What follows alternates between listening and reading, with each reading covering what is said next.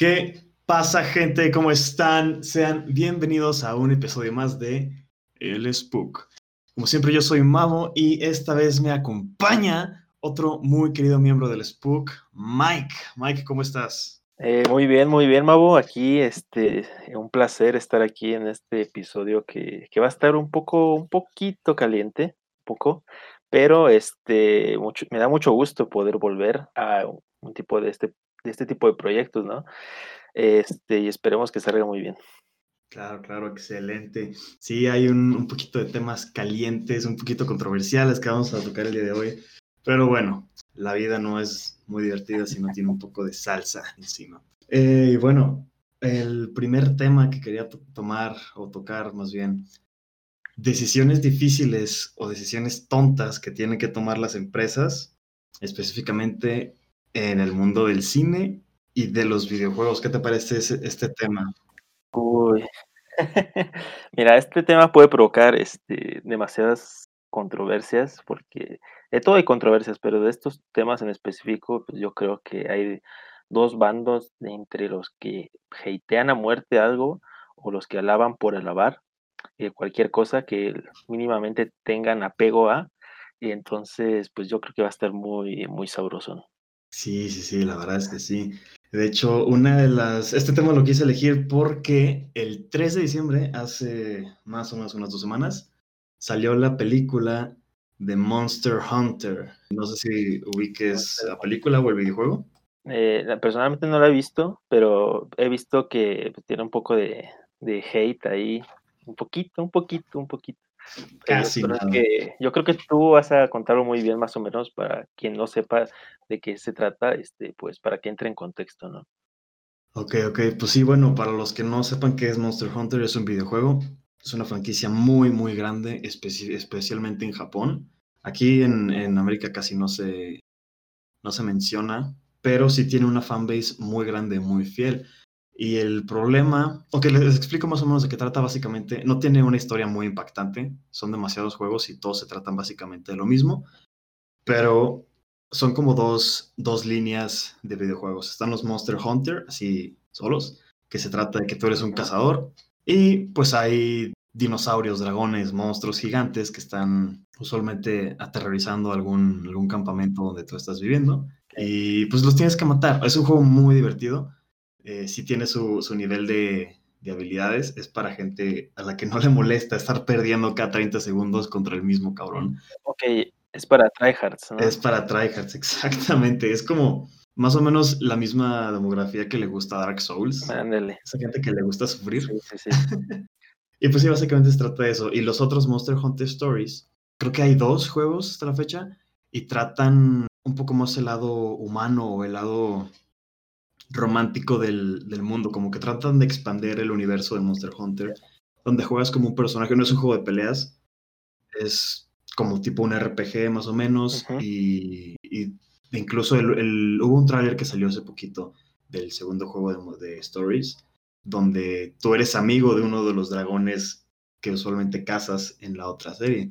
Y pues sí, es un mundo, un mundo muy primitivo, las armas son usualmente espadas, arcos, este, cuchillos, espadas más grandes, espadas todavía más grandes.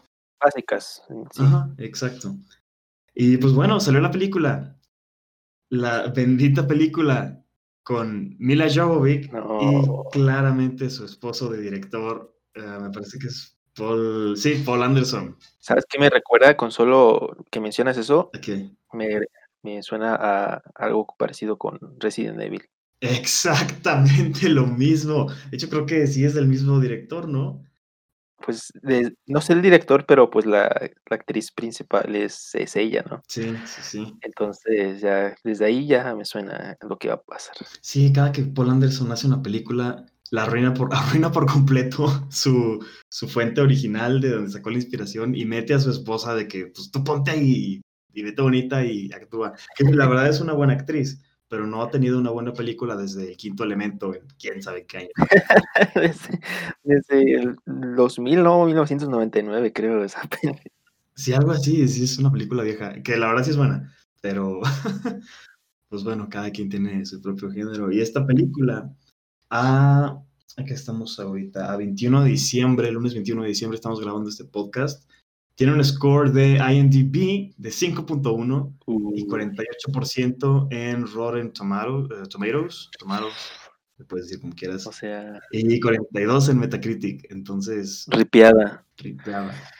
O sea, mucho hate, o sea, ya me imagino la base de los problemas, ¿no? O sea, en general yo creo que se trata de malas adaptaciones, este, malas actuaciones, de que no saben dirigir, no saben meter lo que realmente es en los videojuegos, no captan la esencia, ¿no? De lo que debería de, proyectar en, un en el mundo cinematográfico, ¿no? Es lo que yo me imagino que pasó. Precisamente es eso. El para nada más yo no he visto la película, he visto escenas, no la, no la acabo de ver todavía, pero uno de los problemas más grandes es que todo esto que les conté bueno, no se trata de eso, se trata de que soldados americanos con Mila, uh, Mila Jovovich como la, uh, me imagino que es la general, teniente, capitana de su equipo, tiene que matar a monstruos porque un portal mágico salió de la nada y los aventó a ese mundo.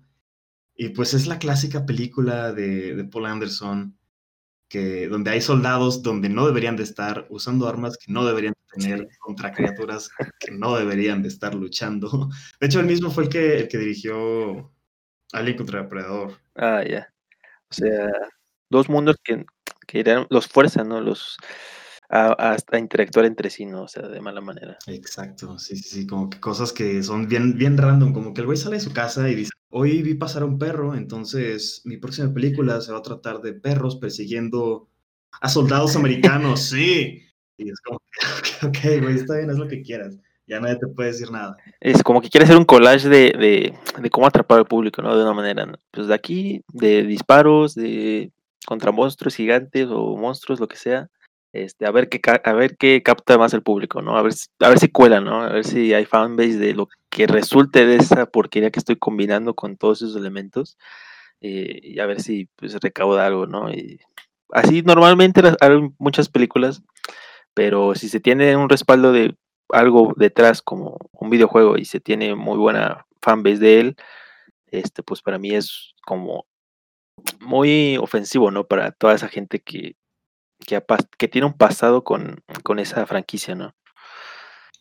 Y claro, sí, sí, sí, es, es que la cosa es, lo, lo que yo pienso es que como quiere juntar todo lo que, lo que se encuentra y lo recopila, así mismo quiere juntar a las audiencias y quiere hacer una película, quiere tomar el nombre de una franquicia de la cual muchas personas son fans y la quiere juntar con su otro, su otro pues otra demografía a la que le está tirando, que es gente que le gusta ver explosiones. Y no capta la esencia de ninguna de las dos. Entonces, como que sí, pues es el perro de las dos tortas, literalmente. Muchas personas que nada más van al cine para distraerse así y tal. Pues, por ejemplo, en esta época, con las redes sociales, con todo internet, a lo flor, a todo lo que da, 20 años, yo creo que puedes hacer eso y salías muy bien librado. ok, un pequeño error. Esperemos no se no se repita, no se note. De, el, o sea, ojalá lo pueda editar de manera correcta. Si no, si no está bien editado, para los que notaron una transición extraña, nuestro modo de, grabación decidió. Tú estabas hablando, ¿no? ¿Qué estabas, qué estabas diciendo? Eh, sí, sí, te, te, iba a preguntar. En, ¿Tú crees que todo esto, bueno, las bajas, muy bajas ganancias, se deban más en parte a las reviews que ya salieron, que son en extremo negativas, o se deba en su mayor parte a la pandemia que seguimos sufriendo mm. en estos meses? Yo creo que el, el cine ahorita está raro, ¿no? Porque ya, pues la, es muy difícil que en todo el mundo ahorita vayas al cine, ¿no?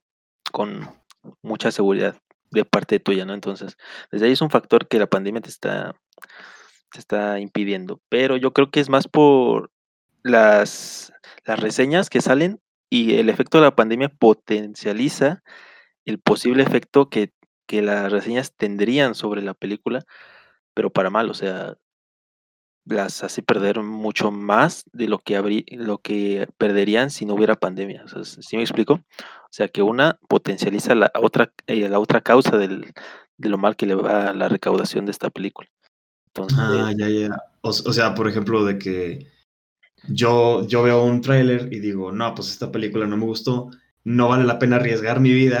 Sí, o sea, ir a verla. En ese momento dices, mira, pues tal vez la vaya a ver, mira, no pierdo nada, la voy a criticar después, pero la voy a ir a ver, ¿no?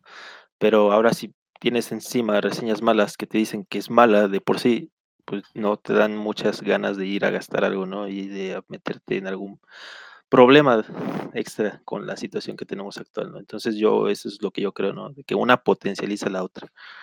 Claro. Sí, sí me hace sentido, porque bueno, yo la verdad no soy muy fan del cine, pero esta película sí la quería ver hasta que me empezaron a llegar muchas reviews y mis amigos me contaron de que no, esta película sí está muy mala, todo el rollo. Y la verdad es que ni ganas de verla en línea. Sí. Ya hasta eso se me, se me quitó. Y eso que, pues, por ejemplo, te da todas las plataformas, por ejemplo, las películas de Marvel, pues ya van, a salir en, en línea, ¿no? tienes que pagar en la plataforma, ¿no? O algo así, ¿no? Ya no van a pasarlas en el cine, creo.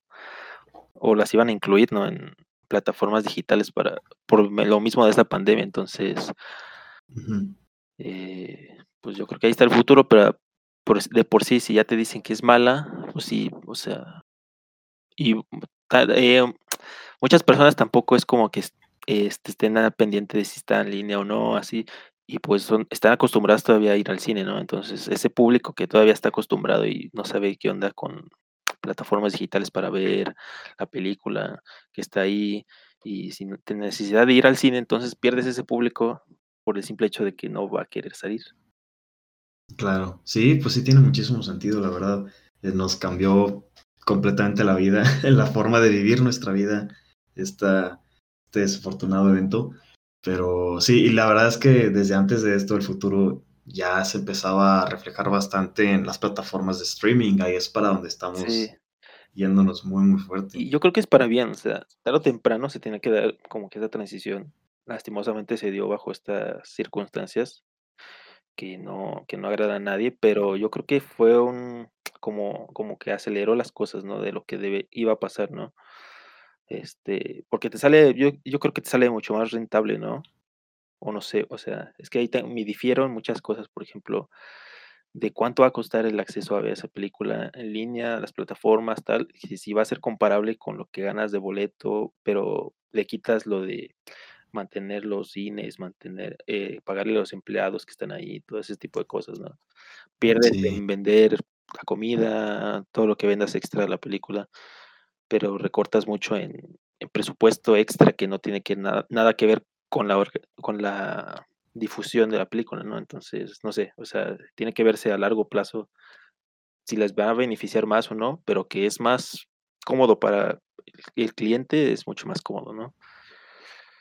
Sí, la verdad, este, pues, pues es este rollo de habrá que checar, pues como tú ya dijiste, a largo plazo los efectos, habrá que checar números muy bien, pero sí, yo siento que a los productores de las películas les está, les está beneficiando mucho. O bueno, sí, les va a beneficiar una vez que se, se acepte este, este concepto de ver las películas únicamente en línea, así por completo.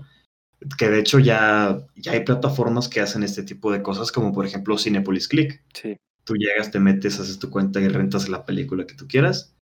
Y, y con ese rollo te funciona bastante bien. Lo malo, o sabiendo desde un punto económico, sí le está pegando muy fuerte a, pues a los cines. Sí, o sea, a los que, sí, eso, eso es lo que me refería. Eh, se me olvidó dividir en dos puntos, ¿no? O sea, están las distribuidoras o los que compran los derechos para retransmitir las películas en los cines y están las productoras, que en sí las productoras pues no van a, no van a terminar perdiendo nada, o sea, porque ellos no son los que te, te llevan al cine ni te dan los servicios en el cine, solo ellos venden las películas a esos distribuidores.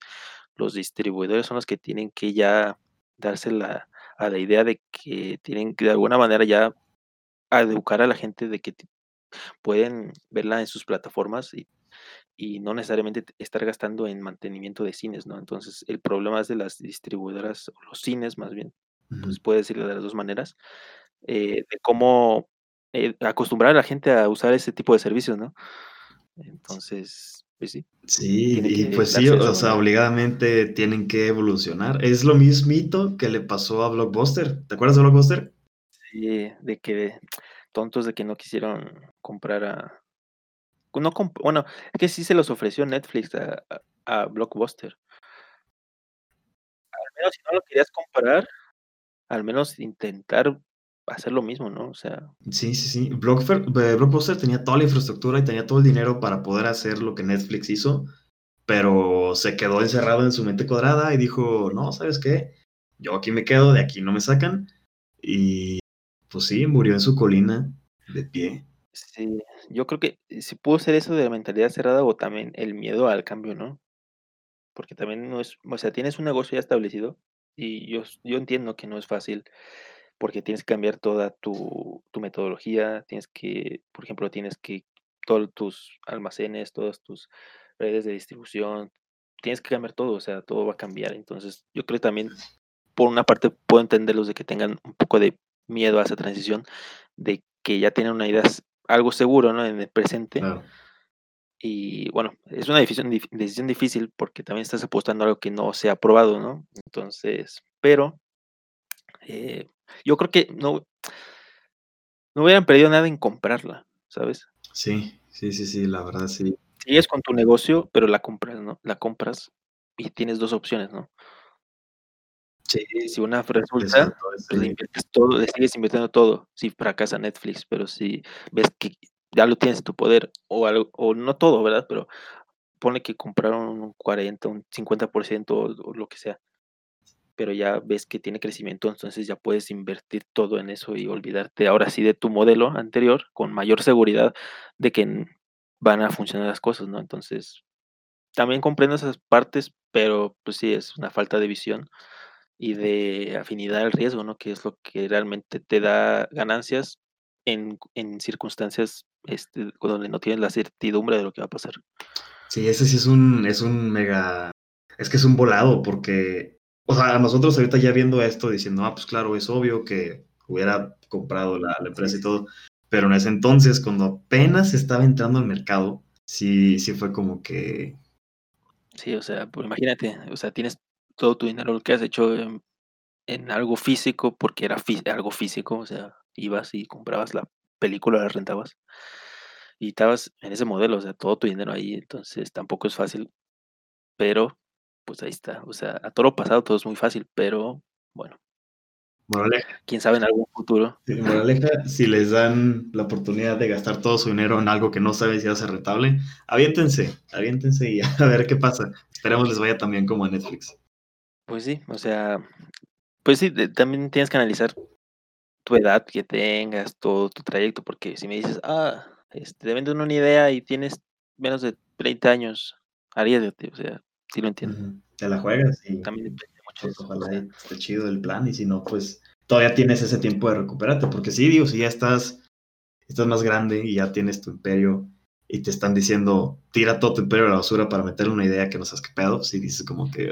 Es como lo que, lo que también se me viene a la mente lo que está pasando con los autos, con Elon Musk, este, pues está, le ha obligado a cambiar a muchas muchas cosas en la industria automotriz. Este, cada vez ves más autos este, híbridos o ya eléctricos de, muchas compañías que antes no te dabas la, no tenías ni la menor idea de qué iba a pasar, ¿no? Y con Elon Musk y, todo lo que ha hecho, pues, pues sí ha dado un paso similar, ¿no? De que a fuerzas tienen que ir cambiando.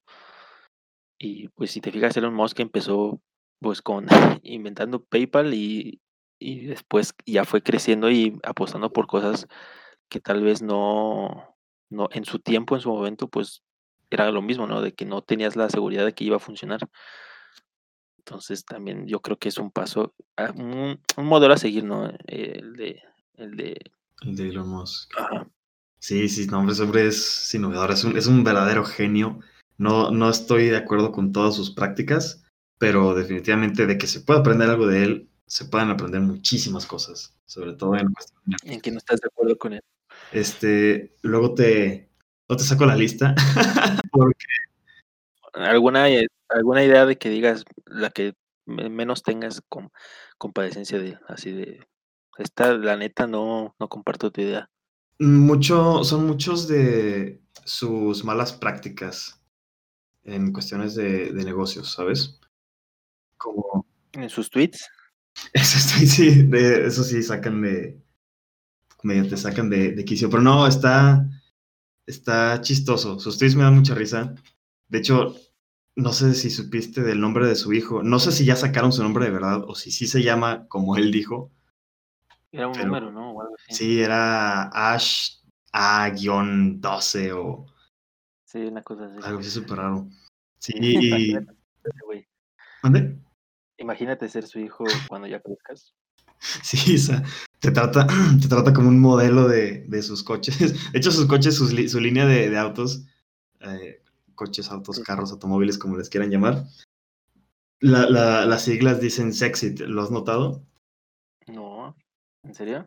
Sí, sí, mira, este, pues su sus líneas de de autos son de que modelo S, modelo E, modelo X, no, creo que es modelo 3 en vez de modelo E, modelo X y modelo Y. Entonces te deletrea sexy cuando lo escribes así todos juntos. Ese tipo de cosas me da mucha risa. Una de las de las cosas que que yo he escuchado que es muy pesado de Elon Musk es es como el el ambiente tóxico, se podría decir, sobrecompetitivo, como Ah, ya. como parecido a a las a las quejas que todo el mundo tiene con Amazon, ¿no? Que son horas de trabajo ridículas, la paga no está tan chida, Mm. eh, es un ambiente muy pesado para trabajar porque no tienes ningún tipo de descanso. Eres eres un esclavo, eres eres una máquina más en la empresa de estos Todo o nada, su mentalidad de todo o nada. Ajá, exacto. Sí. Ese tipo de cosas, es sus prácticas de trabajo son las que con las que no estoy de acuerdo, pero de que es un hombre innovador y es un completo genio, completamente de acuerdo. Pues pues sí, tiene muchas cosas de buenas y malas, ¿no? Sí. Este, pero de que está ayudando a que demos un pasito más hacia el futuro, pues pues sí, pero, pues, lo que a mí me da miedo es lo de el Cyberlink, es que se llama así, de que se trata de su de inteligencia artificial y red neuro neuronal y ese tipo de cosas. Lo que a mí me da miedo es cómo se utilice, o sea en un futuro, porque puede ser para bien o puede ser para muy mal. O sea, te puede casi, casi nos puede convertir en zombies de sin decisión, sin poder de de decidir realmente lo que tú quieres, ¿no? Ese tipo de cosas con Me da un poco de me da un poco de cosa nada más, ese tipo en ese ámbito. O sea, por ejemplo, ¿te imaginas ya con Google ahorita? Todo las algoritmos que tiene, ya prácticamente te muestra lo que tú quieres interiormente de ti, basado a todo lo que has cliqueado y todo lo que has elegido, antes de que tú lo busques, ¿no? Te sugiere contenido, eh, ya por su propia cuenta y tal, hasta ahora imagínate una inteligencia más sofisticada que realmente ya te tengas que tomar el tiempo tú de decidir las cosas diarias de tu vida, o sea, imagínate eso.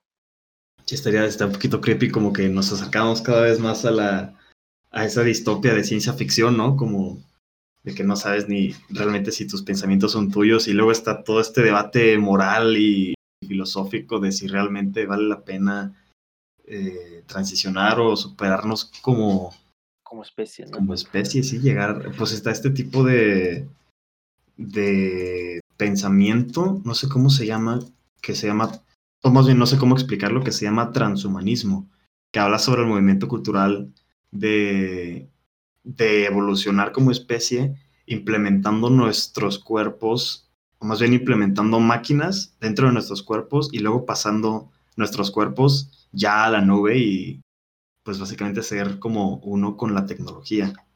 Sí, se supone que hay como 2 caminos, o puedes converger los 2 de, por ejemplo, lo que nos estamos acercando también de crear, este eh, órganos artificiales, cuerpos más potentes, este, con componentes tecnológicos, tal, componer nuestro cuerpo y vencer las carencias que nuestro propio cuerpo natural tiene, ¿no? Ese es puede ser el principio, este, y después unirlo con la inteligencia artificial, complementarlo, ¿no? Ya aún más, más allá, ¿no? Ya sin tener un cuerpo físico, ¿no? Entonces, me da más miedo el segundo que lo primero, ¿sabes? Pero lo primero, de, por ejemplo, en, en, en resumen ser eh, tipo cyborg, más o menos así, este, pues toda la, si ahorita hay desigualdad, imagínate en ese mundo donde los ricos sean ya desiguales no solo económicamente, sino físicamente. Sí. ¿Te imaginas? ¿Te imaginas? ya, no, ya, no, ya no tendrías trabajo, o sea, ya no te usarían para nada nosotros, o sea, ¿para qué usarías a un humano normal? Sí, las, ahí sí las personas ya, ya no funcionaríamos para nada, pero al mismo tiempo es algo, es algo interesante de, de, conocer porque en el momento en el que la máquina supere al hombre por completo y nosotros nos convirtamos en, en un adorno más del mundo, ahí, ahí estaría interesante saber qué pasa si, la, si llega una inteligencia artificial lo suficientemente avanzada como para decir los humanos no están aportando y solo están consumiendo recursos de este planeta, hay que deshacernos de ellos.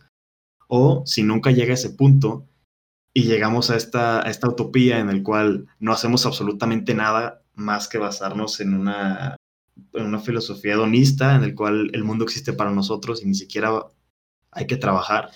Sí, no te esfuerzas y todo viene por el trabajo que hay, el fruto, ¿no? De lo que ya se realizó, ¿no? O sea, ya ni siquiera esforzarse, ¿no? Que la tecnología haga todo por ti, ¿no? O sea.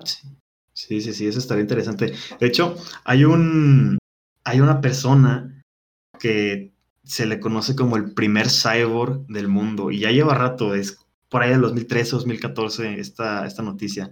Es un, un chavo que tiene una, una antena, como que algo clavado de cerebro en la, en la nuca, por la parte de atrás, y de ahí sale una antena, así, pero, pues sí, o sea, literal como si fuera un, no sé, ya, explícalo como, como un robotcito ya, ¿no? Ajá, como, como si fuera un teléfono humano el bro, le da toda la vuelta desde la nuca hasta la frente y dice que puede escuchar y percibir colores que nosotros humanos normales no podemos percibir. Está muy extraño, no sé muy bien cuál fue el procedimiento que le hicieron. Luego, si quieres, luego les checo para, para los que nos estén escuchando. O si quieren, busquen así literal, este, Cyborg Man, el primer cyborg, y le sale un chavo que tiene así un peinado como de hongo, con un pico de metal saliendo de su cabeza. Está súper interesante esa idea. Y estuvo súper trascendental porque, pues literal, fue el primer cyborg. Es una. Nunca se había hecho un tipo de operación de ese tipo, de ese, pues de esta índole. Y el chavo sigue vivo, entonces algo bueno seguramente tuvo. ¿No será el chip de la 5G? en, en jugo de rodilla. ¿no? Quizás sí sea, ¿eh? Él fue el primer 5G de todo el mundo. ¿Te imaginas este que, que al final los, los conspiranoicos tengan razón? Sería lo peor del mundo. Ya que estés muerto ya en el otro mundo feliz y ya veas y, ah, oh, verga, tienen razón. Tú tenía toda la razón, no debía. no debí burlarme de él. Todo la Tierra plana, el 5G, los reptilianos. ¿Y, ¿Y, dónde viviría? O sea, si, si eso fuera verdad, ¿a dónde nos iríamos? ¿Nos iríamos al cielo? ¿Y, y de ahí, desde ahí, cómo se vería la Tierra? ¿Sí sería plana realmente? Yo creo que sí, ¿no? O sea. Puede ser. Porque estás muy arriba y pues no se ve mucha curva, ¿no? Entonces, es hexagonal. Ya se ve la, la Tierra completamente plana. es un cubo gigante, la Tierra es plana, es cúbica. Sí, no, las teorías están, están bastante alocadas. Hay unas que están divertidas, otras que están interesantes y otras que de plano son peligrosas para la humanidad. La de las vacunas, ¿no? Principalmente. Sí, principalmente esa y el COVID, no existe y todo el rollo. Todo un rollo. Luego, ayer, que sale otra cepa, ¿no? De COVID. Ah, sí, una más contagiosa todavía. En Reino Unido. Sí, sí, sí. Por lo que he leído, dicen que la vacuna aún sirve para esa, esa mutación, pero que aún tienen que estar seguros de ello. Este. Yo ya no sé qué, qué esperar, la verdad. Sí, yo tampoco. Solo, pues mira, solo esperemos que la vacuna sea efectiva para cuando llegue acá a México y que no, no mute tan rápido, porque es un, este virus está, está muy extraño, cambió nuestra forma de ver las vidas. De hecho, eh, pues en nuestro primer podcast que subimos en YouTube fue hablando de, de Caso 63, que igual trata de una mutación de un virus que causa una pandemia, bla, bla, bla. Y, y sí te pone mucho a pensar en, en güey, o sea, si, si esta cosa sigue mutando a la velocidad en lo que lo está haciendo, esperemos que tengamos la tecnología para poderlo combatir a tiempo. Ojalá, porque ya, ya estoy un poco cansadito. Sí. Todo lo que ha cambiado este, este virus. Y te ha hecho, bueno, y me ha hecho pensar muchas cosas de, por ejemplo, realmente, si nuestro sistema, por ejemplo, una cosa, nuestro sistema de salud en países no primermundistas, por así decirlo, pues realmente te decepcionas más de lo que ya estabas, ¿no? Sí. O sea, es las cosas peor. Este, también ves que la sociedad en conjunto, las masas, pues normalmente son muy volubles o muy tontas, ¿no? Y más en un país menos desarrollado. Sí, la, la falta de educación hace que las masas, bueno, en cualquier tipo de, de país, cualquier situación, las masas se, se rinden ante el pánico de una manera muy, muy extraña. Sí. sí. O sea, te me acuerdo cuando empezó esto, cuando fueron a saquear papel de baño. Papel de baño, güey. ¿Te acuerdas los primeros meses? Claro, claro, era súper difícil encontrar en los porque la gente dijo, ok, va a haber una pandemia. Lo primero que me lleva a la mente es, voy a cagar como un cerdo, güey. No necesito comida, ni agua, ni nada. Necesito papel de baño. o sea, no, no, había escasez de comida, no había escasez de agua, de medicinas, incluso de, de, de cosas de higiene como cubrebocas y, y, gel antibacterial. Eso llegó hasta después. O sea, sí, lo primero que se acabó fue el papel de baño, güey. Sí, eso me causó mucha intriga, ¿no? Mucha, muy, ¿Por qué? O sea, ¿por qué? Esa es la única pregunta que nos podemos hacer y no, no podemos encontrar una respuesta. Sí, sí, sí, o sea, ese tipo de cosas mira, no me deja dormir en las noches todavía al día de hoy. O sea, imagínate si hubieran sido un, algo más grave, un virus más potente. ¿Qué? O sea, ¿qué se hubiera acabado entonces? O sea, no, no, no tengo ni idea. O sea, ¿qué hubiera ido la gente? O sea, más papel de baño, güey. Cepillos de dientes, yo creo. Eso es lo que, lo que seguía en la lista de prioridades de esa gente, güey. Sí, sí estuvo está feo. Y todas las tiendas, sobre todo Costco, que vende cosas al mayoreo, así, en paquetes grandes. Carrotes, los carritos llenos. Carritos atascados, agarraban pallets, pallets y pallets de, de productos a lo güey. Y pues luego pasaron tres semanas y dijeron, ok, como que sí fue una pendejada. Nunca se acabó nada. Y pues sí. Ahora hago con todo mi papel higiénico. Así, esos güeyes siguen usándolo. Juegan a hacer momias y así todo el pedo, güey. De que no, pues ya que se me acaba esta madre, güey. Quiero comprar más papel de baño. En lugar de ropa lo usan. Se duermen bien cómodos y ya. Se ahorran detergente, se ahorran lavar la ropa. Claro, claro. Porque, pues, digo, el papel para eso estás para limpiar. Entonces, si te lo embarras en la cara, pues ya estás limpio, güey, por el resto del día. Sales a la calle con eso, ya. Ya con estás, protegi estás, protegido del coronavirus. Te proteges de todo, güey. Aparte, queda como un buen cosplay ahí por si quieres. Para, para Halloween. Para Halloween. Que sí, acaba, acaba de pasar Halloween, bueno, hace dos meses. Dos meses, Dos ya. meses. Y se siente. A mí ya el tiempo, al principio se empezó a pasar lentísimo. Ya se me pasa muy rápido. Rápido, exacto. El de, de septiembre para acá siento que van dos semanas y ya Sí. tres meses. Es todo, un- todo un tema este rollo, güey. ¿Tú qué has hecho en tu cuarentena? A ver, ¿qué he hecho en mi cuarentena? Primero, acabar las unas materias que tenía pendientes de la universidad. Gracias a Dios. Me, me pude enfocar bien. Este, He estado viendo, he estado viendo muchos podcasts, la verdad. Muchos, muchos, escuchando. Este, pero al principio, me acuerdo que este, estaba loco porque no, pues no iba al gimnasio, entonces me puse a hacer mucho ejercicio en casa. Fue muy horri- fue horrible, horrible. O sea, ya no, a los dos meses ya estaba muy, ay, qué hueva, o sea, porque estaba encerrado. Claro. Y ya al, cuarto mes yo ya dije, mira, paso de hacer esto. Si algún día voy a volver, pues ya volveré. Y, y ya dejé de hacer eso. Este, empecé a leer, empecé a leer, este, más que nada, muchos artículos divulgativos de ciencia y todo eso, de también de cosmo de que tiene que ver con el espacio y todas esas cosas. Y pero llega un punto en el que me tenía con tanto tiempo de que la verdad ya no sabía mucho en qué gastarlo, ¿sabes? Este, porque no no he salido mucho, este, por lo mismo de que no me quiero arriesgar, ¿no? Este, hasta tener la vacuna, que gracias a Dios ya está llegando. Este, y pues, más o menos eso eso fue lo que empecé a grandes rasgos para entretenerme fue eso. Sí, está, pues, está superbién, son buenas actividades, la verdad. Los podcasts son buenos, son divertidos. Yo también, fíjate que hubo un boom muy grande en la cuarentena de los podcasts. Como que Sí, la la gente tener tiempo de las 2 partes, tanto el que los hacía como el que quería escuchar, ¿no? Como que quería entretenimiento. Pues también lo mismo pasó con los streams, con Twitch, explotó de una manera, no te digo. exponencial. Y luego todos los que no ven streams se hicieron streamers. Sí.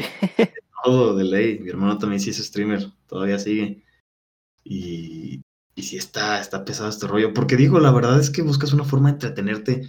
Por ejemplo, al principio yo le agarré el gusto a los podcasts hace, hace unos meses, más o menos unos cinco meses, porque me aburría de la música. Tenía música 24/7 y llegó un punto en el que dije, como que ya, ya me aburrí de la música, estoy aquí encerrado en mi cuarto todo el día sin hacer nada. Y luego se me apareció un podcast que, que me gustó mucho de unos, de un canal de arte que, que yo sigo, que se llama Proco. El podcast se llama Draftsman, que significa como persona con habilidades para el lápiz. Ya, ya. Y, y, eh, hablan así, son dos artistas muy, muy buenos que saben de lo que hablan bastante bien. Y ya nada más platican. A veces ni siquiera es de arte, pero eh, como que escuchar a otra voz humana, más de las personas que viven en tu casa, te Sí. da cierta, cierta tranquilidad y al mismo tiempo estás aprendiendo algo nuevo. Sí, porque ya estar encerrado pues sí es un poco desgastante, ¿no? A la a las primeras no, a los primeros días, primeras semanas, pues mira, dices: "Bueno, me lo tomo bien", ¿no? Pero ya después de 2 meses ya es un poco pesado, la verdad. Sí, Y sí, estás sí. buscando cosas, buscando cosas que hacer, este, puedes pasar por fases de desesperación, de de de ansiedad, en algunos casos. Entonces, pues es que es muy importante tener cosas que hacer, ¿no? Claro, sí, te tienes que mantener ocupado, tu mente activa, porque sí, la verdad es que también muchos, así como mucho muchas personas dijeron: "Saqué mi podcast", así como nosotros, pequeño plugin, o dijeron: "Me hice streamer", o dijeron: "Tuve tiempo para escribir mi libro, tuve tiempo para dedicarme al arte, dedicarme a mi música". Muchos hobbies crecieron, en especial, este, tipos, este, tipos como como lo que estamos haciendo ahorita, o también muchas personas empezaron a cocinar. Y ese Ah, hubo un boom, a los primeros meses como que todos hacían sus pasteles, ¿no? Y sus panes. Después estoy harto de hacer pasteles ya. Ya todos gordos, güey. Ese exceso de azúcar, güey, es lo que les causó todavía más ansiedad a las personas que ya tenían, Sí, pues, porque no no inicios de pueden salir claro. y todo eso. Sí, o sea, y la verdad es que sí, no tener tanto contacto con las personas te afecta, a unos más que otros, pero sí llegó llegaron a haber muchos casos serios de ansiedad y de depresión. Es otro otra de las cosas por las cuales, o sea, sí te hay que cuidarse mucho. Sí, ojalá ya se acabe pronto este este problema, porque aunque la normalidad ya no va a ser como antes, o sea, ya ya fue un antes y un después, ¿no? O sea, en tu mente ya va a tener siempre este suceso, ¿no? Entonces ya no vas a vivir con la seguridad de antes, ¿no? Entonces, porque vas a estar más preocupado por lo que pase ya alrededor de todo el mundo y que no vuelva a pasar algo parecido, ¿no? Entonces, vas a estar siempre al pendiente de cualquier cosilla que suene por ahí, que es bueno también para que la gente esté más al pendiente de todas las cosas que pasan y no estén solamente escuchando lo que pasa nada más en tu país, ¿no? O lo que pasa nada más en tu estado, en el caso de México, y que estés informado de otras cosas, ¿no? Y que te des la a la tarea o te acostumbres, ¿no? A estar investigando, a informarte.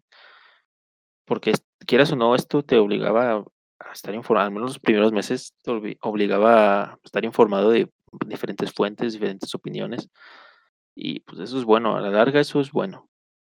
Es algo rescatable de lo que se puede salvar de este, este encierro. Sí, bueno, buenos hábitos de, investigación y de higiene salieron de aquí. Güey, a la fecha yo veo a alguien que me quiera dar la mano y ya me da miedo. sí, este, PTSD después de esto. me va a ver loco. Eh, pero eso sí, de, noticias yo la verdad no, no la chequé. Yo nunca, nunca estuve enterado de este rollo. Yo me encerré así, me aislé completamente. Y cada que había una buena o una mala noticia, mis amigos hablaban de eso del grupo de WhatsApp. Pero ahí en fuera, no, hombre, yo estaba en mi rollo. Porque a mí, a mí me gusta mucho estar encerrado, a mí me gusta estar en mi cuarto con, con puerta abierta cerrada, da igual, pero poniendo mi, música a todo volumen. En, tu, en tu, rollo, Mi rollo al 100%. ¿Qué digo? Ya potenciando esto a, a cuánto va, nueve, diez meses, llega a cansar, la verdad, de hartas. Pero pues sí, sí, sí, sí, sí está el rollo. Ya, ya va a llegar la vacuna el próximo mes, ¿no? Llega, se supone. ¿Y tú, tú te vas a ir a poner o no? Pues no nos toca hasta después. Sí, o sea, a, a la gente que no es eh, doctor y de gente de riesgo, planeo que nos toque hasta marzo, ¿no? Sí, Más o menos. nosotros vamos a cumplir el año exacto para que nos El aniversario, ah, ten tu regalito de aniversario. Muchas gracias, Don COVID, este regalo. pues no sé, no sé si me la voy a poner tú. Pues es que he estado viendo en otras partes, o sea, por lo mismo te digo, he estado viendo quienes sí se la han eh, puesto, que hacen blogs y hacen este pues videos, ¿no? De que sí, efectivamente se la ponen y todo, y te van contando, ah, pues cinco horas después de la vacuna, ¿qué pasa? Un día después, ¿qué pasa? Y si algunos tienen efectos secundarios de un poco de, poco de, de fiebre, o a veces un poco más de molestar en la zona donde te vacunaron más, un poquito más de lo normal, que te dura un día o dos, este, un poco de cansancio, falta de apetito en algunos casos, pero así algo grave, pues no, no he visto, la verdad. Nada grave. Pues sí, digo, y la verdad yo, sí creo que me la voy a poner, yo sí creo en este tipo de cosas. Esperemos que no tenga efectos secundarios muy fuertes ya de que años después, y así algo medio macabro. Pero pues, nos van a inyectar chips, vamos a hacer, vamos a hacer, vamos a acabar como los personajes de Cyberpunk. Todos bugueados. todos bugueados. Todos bugueados. Hablando de Cyberpunk, ¿qué, qué te pareció todas, las decisiones malas una tras otra de, de, Project CK o CD, no sé ni cómo se llama? Esto da para mucho, a ver. Hay que dividirlo en varias cosas, en varios ámbitos, ¿no? En primera, los que tienen la peor suerte, que son los que tienen la Play 4 y el Xbox One. O sea, ellos literalmente no podían jugarlo. O sea, era injugable esa cosa. O sea, o sea, era horrible. Era horrible esa, esa experiencia. Este, después ya son los que tienen este, la, la Play 5 y la nueva Xbox, que solo mm, no les va a correr tanto bien como en una PC bien armada, pero solo el problema es que todos los bugs que tiene parece un juego que evidentemente se, se adelantó mucho más tiempo del que debería, ¿no? Y si tienes una PC buena, pues lo vas a correr perfectamente, pero los bugs ahí van a estar, o sea, no van a eliminarse hasta que metan parches buenos, hasta que metan buenas actualizaciones. Entonces son esos tres escenarios en los que puedes estar. Y obviamente, pobrecitos los que tienen las consolas anteriores, ¿no? o sea, que lo hayas pagado y, y ni siquiera te hayan dicho cómo iba a correr esa cosa antes de ponerlo a la venta. No, es, que lo peor es que sí dijeron, te prometieron 60 frames. No, o sea, pero, eh, eh, pero que lo hayan puesto para esas consolas, eh, por ejemplo, como un gameplay, ¿no? Así de normal, o sea, ah, que lo pudieras ver. No que te dijeran que, que, que te prometieran cosas, sino ya una experiencia real, ¿no? O sea, porque pues, eso es, se me hace deplorable, ya que, y todavía que llegue a, haya llegado a lo de, que ya acepten los reembolsos que van a, que van a dar y que ya no esté en la Play Store. Por ejemplo, eso ya te, te da entrada, te da a entender de que pues sí la, la cagaron poquito y que ese juego debió salir en seis, en seis meses más, o sea, se debió retrasar más de lo que debería. Sí, la verdad es que sí, pero es que de verdad no puedo creerlo la mala organización que tuvieron porque justo cuando salió el juego y empezaron a detectar todo el tipo de bugs que tenía, eh, los developers, los desarrolladores, salieron al aire así de la nada después de estar callados completamente durante todo el desarrollo del juego y dijeron, ah, culpo a no sé qué departamento porque nosotros dijimos que no lo queríamos sacar todavía. ya fue cuando... O sea, no, se hacen responsables de su propia... Claro. De su propia creación. Que digo, estoy completamente de acuerdo con que... O sea, si se tiene que retrasar un juego, ni modo, se tiene que retrasar. Pero una de las cosas que sí que si digo, no es posible, es que en consolas, uh, en Play 4 y Xbox One, no te llega ni a 24 frames por segundo el juego. Sí, es muy triste, es muy triste. Los personajes están, no tienen animaciones en algunas escenas, las texturas se rompen, todo, todo muchos, muchos están en pose T, ¿no? Sí, de repente. haciéndote amenazadoramente acercándose hacia ti. Y, y, todo ese tiempo o sea, todo el tiempo que debieron de haber invertido en arreglar ese tipo de errores, que ni siquiera, o sea, a punto sí tiene bugs muy, muy difíciles de, arreglar, pues ok, te la paso. Pero er, errores que no debería tener el juego, el juego base, así, un mal juego no tiene este tipo de errores. Todo ese tiempo lo invirtieron en poder poner en tu personaje el tamaño de dick que quieres tener. completamente texturizado. O sea, no, no, o sea, tienes una cantidad de opciones para personalizar a tu, a tu personaje. Y, es que ya lo puedes hacer. Hubo, muchos errores, creo que incluso streamers bañados, porque uno de los bugs era que el, el, el dick, el miembro del personaje, se salía de la ropa. Entonces Y pues Twitch se enoja con ese tipo de cosas y pues ahí le va el ban. Sí, o sea, creo que Twitch no te puede, no banea por cuando estás en la fase de, de customizarlo, porque es una mecánica del juego. Pero por lo que mismo que dices que ya después, cuando ya no es esa fase, cuando ya enfocas algo que no debería ser lo principal en esa fase del juego, que ya es la jugabilidad, entonces ahí sí es por eso lo que dieron ban a algunos, ¿no? Y, si te fijas, esa parte de, de, de, personalización está muy bien, o sea, de tanto detalle que tienen. Eso es lo que yo creo que es lo mejor, lo mejor que le vi al juego en su estado actual. De hecho, hubo muchos memes de, de, de, lo bien que estaba hecho ese sistema de personalización, de que hacían a personas de la vida real, hicieron un calamardo guapo, estaba igualito el güey. Estaba, está, muy, muy bien hecho, pero pues les falta tiempo.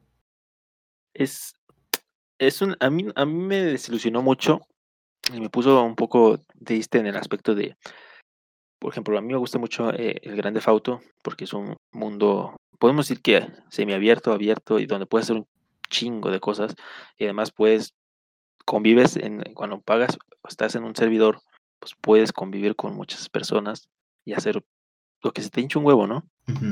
Y está divertido. Y yo pensé, pues que esto podía ser una, un paso adelante, ¿no? De, de León de Fauto con mejores gráficas y todo eso, ¿no? Y algo parecido, ¿no? Algo mejor. Este, y luego vi, terminé viendo un video de, que comparaban todas las cinemáticas de Grande Fauto con las de Cyberpunk y por ejemplo, cuando aventabas cosas al agua no, no salpicaba nada. Y en Grande Fauto sí. Eh, cuando te atropellaban, el personaje no sentía nada y solo salía una cinemática. En, en, en Grand Theft salen muchísimas, o sea, es diferente cada choque que te producen. Por ejemplo, con eh, la inteligencia artificial, con los personajes que están en el juego de Cyberpunk, este, cuando les pegas, las golpeas, solo salen corriendo. Y, y en, por ejemplo, en Grand Theft Auto sí reaccionan de, de, manera, algunos te insultan, otros te regresan el golpe, otros sí corren, pero pues hay más variedad, ¿no? Entonces, desde ahí me disolucionó un poco por el hecho de que yo pensé que iba a ser un paso más adelante en ese tipo de juegos, que la gente había esperado ya más de ocho años. Este, y más en esa comparación y más los bugs que son e, enormes y muy, muy, este, muy variados, pues sí me hace pensar de que se dieron ante la presión popular de que ya querían el juego sí o sí este año. Sí, se, se rendieron ante la, la, presión social a todo lo que da. Que de hecho es uno de los, de los problemas yo siento que si vas a hacer algo lo hagas bien y si lo tienes que posponer, pues ni modo. Hubo un juego que yo soy, de los, del cual yo soy muy fan, que se llama Metroid Prime, es una, una saga. El último juego que salió fue el Metroid Prime 3, salió en 2007. Llevo esperándolo 13 años, llevo esperando el 4 13 años, más que Cyberpunk. Y, una de las cosas fue, lo anunciaron en la E3 del 2017 o 2016, no recuerdo. Sacaron el logo así nada más. Y no, hombre, me volví loco. Fue como que dije, este es el mejor día de mi vida, el próximo año voy a poder jugarlo, va a estar bien chido. Y de repente salió, salió Nintendo en un comunicado, dos años después. dos años después. Yo pensé que el mismo año del, del anuncio. No, güey, dos años después. Y no dieron ningún tipo de noticias al respecto. Eh, y dijeron de que no, pues la verdad, la verdad, yo sé que muchos están esperando Metroid Prime 4 pero no nos, no nos está gustando cómo quedó. Así que lo tiramos a la basura y vamos a hacerlo desde cero. Oh. No, no va a salir este ni el siguiente año y no ha salido. Y pues sí, es una lástima que, que hayan sucumbido ante, ante pues sí, la, la, la, presión de un juego tan ansiado, tan esperado. Pero como, como tú dijiste, ¿no? En, es más vale esperar. Tú llevas esperando ya 13 años y yo creo que cuando lo tengas, pues no te vas a decepcionar, ¿no? De, de, de Metro. Este, y pues yo creo que va, todas las pérdidas que ocasionaron, creo que causó una pérdida del 22%, cayó un 22% o algo así, leí el valor de por, por quitarlo en la PlayStation Store, este causó una pérdida de 22%, entonces pues eso puede perjudicar no solo al juego, sino también a, en general a que los juegos puedan subir un poquito más de, de costo, ¿no? Y y considerando que ya son, yo me acuerdo cuando costaban máximo mil, mil pesos, ¿no? Y ahora ya cuestan dos mil, dos mil quinientos. Sí, ya están bien caros los juegos. Yo me acuerdo, los de GameCube, cuando yo los compraba, costaban 750 pesos. Sí. Y eso, eso, eso es de lo que yo más me acuerdo. Así, los que eran nuevos costaban 750 y ya está más del doble, está casi el triple de, de, precio los juegos de ahorita. Que digo, obviamente mucho se le atribuye a la inflación y al dólar, pero, sí. pero está, está feo porque en, en, Estados Unidos siempre han costado 60 dólares. Hubo, hubo mucho pleito con el PlayStation 5 porque los juegos empezaron a costar 70 dólares después de años que siempre costaran 60 dólares. Y aquí, aquí cada que sale una consola, simplemente por ser otra consola ya te están ensartando 50% más. Sí, suben los precios. Sí, de hecho también, este, por ejemplo, las ya ves que la Play 5 ahorita está extinta para gente que no la reservó antes. Sí. Este, y en las páginas de reventas, ni siquiera ya te cuestan hasta 20 mil, 21 mil pesos. No, hombre, O los- sea, los ¿tú pagarías eso por tenerla ya? No, hombre, claro que no. No, no, no, para nada. Eso es un, es un robo. De hecho, yo estoy muy peleado con los revendedores porque cuando salió el, el 3DS, el, pues sí, el que es como un Game Boy de dos pantallas, Sí. Ese yo lo quería mucho porque había un juego que yo quería, quería probar que se llama Xenoblade. Bueno, ya, ya lo había jugado, pero lo, lo sacaron otra vez para el 10 y yo lo quería. Y cuando llegó aquí a México, todos los, los 3DS del internet se acabaron. Y a la hora ya los estaban revendiendo por tres veces el precio. Y fue como que, puta, güey. Me dejaron a mí sin. Porque o yo sé que sí lo quería jugar mucho, pero no vale la pena gastar tanto si sé que en uno o dos meses va a volver a haber un stock. Sí, eso es lo que pasa ahorita, pero ha sido tan, yo creo que ha sido, yo creo que ha sido de las campañas más bien pensadas que ha hecho PlayStation para vender una consola. Porque, y aprovechando también que estamos encerrados y que todo este problema de la pandemia, yo creo que se conjuntaron muy bien para saber explotar la salida de esta consola. Porque si te pones en perspectiva, las ventas y todo lo que ha ge- generado PlayStation ha arrasado, o sea, ha superado por completo al- a la salida de la nueva Xbox. O sea, yo ahorita tengo la perspectiva ya de con todo lo que han hecho de que Xbox es tu segunda opción, más marcada que antes. O sea, si antes podías tener un debate de cuál eres mejor o cuál está haciendo mejor trabajo, por el simple hecho de publicidad, se lo, se lo llevó de calle en, este, en esta nueva generación, al menos de momento. En serio, yo no he, estado checando números, no lo sigo desde, desde que anunciaron las dos consolas. Yo me quedaba más con Xbox por la cuestión de exclusivos, pero, pero pues sí, al parecer sí le está yendo bastante bien a, al PlayStation 5. Qué bueno, que sigan sacando consolas y juegos más divertidos. Sí, o sea, pues ojalá que mantengan el ritmo, ¿no? Y... Pero también yo creo que, siendo sinceros, conviene más invertir en una buena PC para, para cualquier juego, ¿no? Te pierdes de algunas exclusivas, pero yo creo que siempre saldrá más rentable si tienes la capacidad de comprarte una buena PC que te va a durar, yo creo que te va a dar más y no una consola que tal vez al principio tenga sus fallas, ¿no? Y que después te traten de ya eh, vender otra versión mejorada, ¿no? Un poco de la misma. Y en cambio con una PC, pues sabes que es más confiable. Que es más cara, puede ser, pero yo creo que le puedes sacar más jugo a todos los juegos y a todo lo que involucra una PC. Sí, claro, le sacas mucho más provecho. Además, si, si tú armas tu propia computadora, siempre tienes la opción de adaptarte. Si sale un nuevo juego que no lo puedes correr, le cambias lo que le tengas que cambiar, la tarjeta gráfica, la tarjeta, no, no sé, mucho de computadoras, la tarjeta madre, le aumentas el RAM y siempre se puede ir como que personalizando y adaptando a, a lo Irla que Ajá, comp- exacto. y se me hace divertido, ¿no? Armarla tú. Yo, yo, de hecho, yo quiero armar una, es un proyecto que tengo ya para, pues en estos meses poder, poder armarla porque ya necesito un cambio de computadora, definitivamente. Tengo una laptop y me quiero cambiar escritorio. Esa es una de las cosas de las que me di cuenta en cuarentena, es mucho más cómodo trabajar con una de escritorio que una Sí. laptop. Yo antes las prefería porque pues me movía a todos lados o tenía que ir que al café a trabajar no sé qué cosa o cuando iba a mis prácticas en la universidad me la tenía que llevar. Pero ahora que no tengo ninguna de esas responsabilidades, prefiero mil veces trabajar aquí en mi, en mi cuarto, en mi escritorio, y tener más espacio que el que me ofrece una compu, digo una laptop, La laptop, sí. Y, con los monitores más grandes, más cómodos, donde yo los quiera tener, no que esté pegado al teclado. Entonces, todo ese rollo es, es más, Sí, más es- cómodo, simplemente. Sí, siempre lo tienes que priorizar en tener la de la base, ¿no? La, la confiable, que sea un escritorio, una buena PC. Y ya si tienes una laptop que sea solamente para casos muy específicos, ¿no? Que tengas que salir de viaje y todo eso. Ah. Pero sí, chicos, prioricen una, una, una PC este, de escritorio. Siempre es mejor de escritorio que una laptop. Háganle caso a, a los que ya pasaron por el terror de tener una laptop y que se quede atrás en, en especificaciones. Sí, eso es muy, muy doloroso. Está feo, la verdad.